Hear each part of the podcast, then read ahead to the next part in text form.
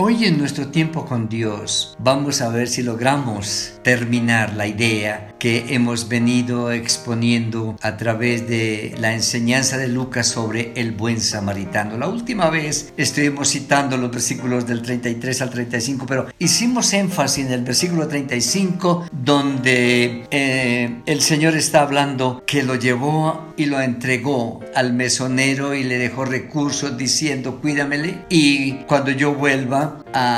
Le pagaré lo que usted ha hecho por él. Recordemos que hablamos acerca de que Jesús está tratando de llevar a este intérprete a algo que él sabe, pero que no está haciendo la tarea que debe hacer como intérprete de la ley, que debe entender que el tabernáculo era lugar de encuentro con Dios, de una relación renovada, fortalecida, que el templo era el sitio de encuentro para adorar juntos, para descansar en el Señor, para volver a la casa en esperanza, que la sinagoga eran lugares pequeños para que el pueblo se encontrara, pero que muchos habían sido excluidos de esos lugares. Sin embargo, el intérprete seguía interpretando la ley y leyendo la ley. Y la Biblia dice en ese pasaje que él tratando de justificarse dijo, ¿y quién es mi prójimo? Y nos hacíamos la pregunta, nosotros hoy eh, hemos sido reclutados por la misericordia de Dios como parte de su reino e incorporados a un mesón que llamamos iglesia, como se llame, donde usted se congrega. Y el asunto es que la tarea misma y la pregunta es la misma. ¿Qué estamos haciendo ahí, en ese mesón, para el cuidado de las personas que el Señor trajo y nos recomendó? Acordémonos que nosotros no tenemos el poder de añadir a la iglesia a nadie. El Señor es el Señor de la iglesia y es el único que puede añadir a la iglesia los que han de ser salvos. Pero los deja aquí al cuidado de los mesoneros, de los pastores, de los hermanos, del equipo ministerial, de los que trabajan en diferentes ministerios. Ellos y nosotros estamos encargados de cuidar a todos los desvalidos que el Señor encontró en el camino, los miró con misericordia, los levantó y los trajo para incorporarlos a su familia. Y quiero cerrar con lo que les había dicho, que es lo que llamamos una hermenéutica o una exégesis por inversión en el sentido común de cómo hemos venido hablando y de cómo hemos sido enseñados, ah, según el versículo 36, para nosotros el prójimo fue aquel que cayó en manos de los ladrones, porque hemos aprendido que el prójimo es el que sufre, el desvalido,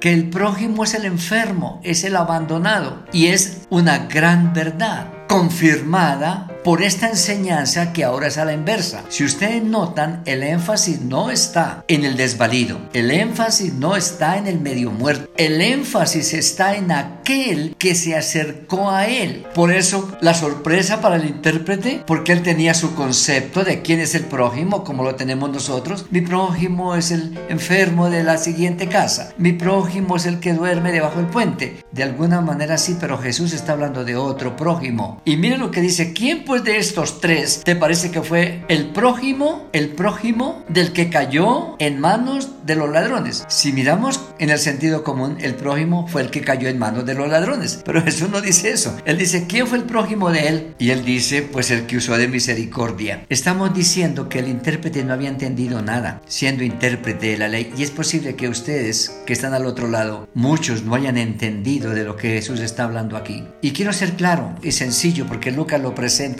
¿Qué es lo que dice?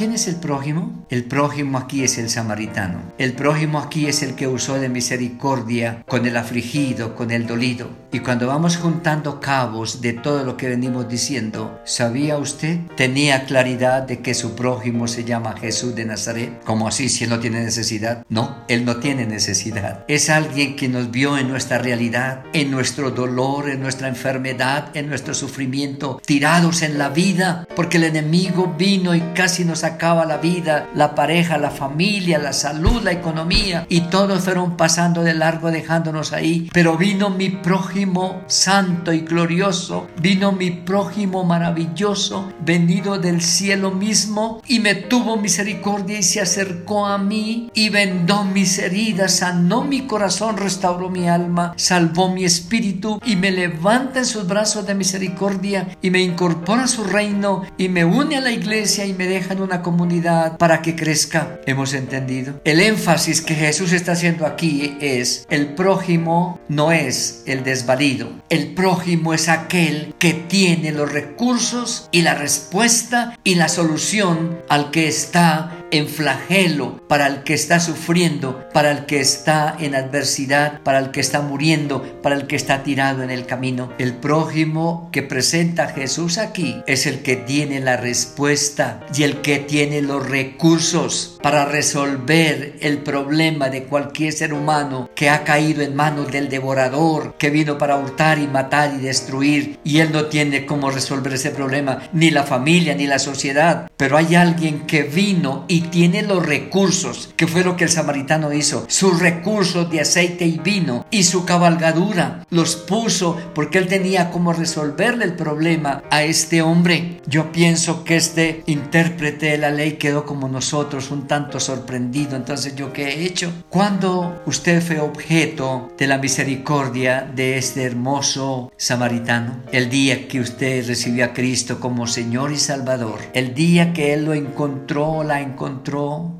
en la vida sin esperanza, en sufrimiento, en enfermedad, en pérdida, en abandono, en tristeza. Ese día Él llegó y nos levantó y nos tomó y nos sanó porque Él sí tenía los recursos para solucionar mi problema, para restaurar lo que el enemigo me había quitado, para volverme la salud y para darme de nuevo vida y vida en abundancia. Yo creo que este hombre tuvo que reflexionar hasta aquí de qué era lo que creía y qué lo que enseñaba. Si él no tenía en su vida la bendición de aquel samaritano, no era más que un religioso que conocía las escrituras, pero que no tenía esperanza de salvación ni esperanza de eternidad. Es posible que usted que está escuchando esté en la misma situación, de pronto hasta puede estar pastoreando o educándose para el ministerio o desarrollando un ministerio en su iglesia o, o viniendo de una familia de principios cristianos, pero si usted no ha tenido un encuentro con el samaritano, con aquel que le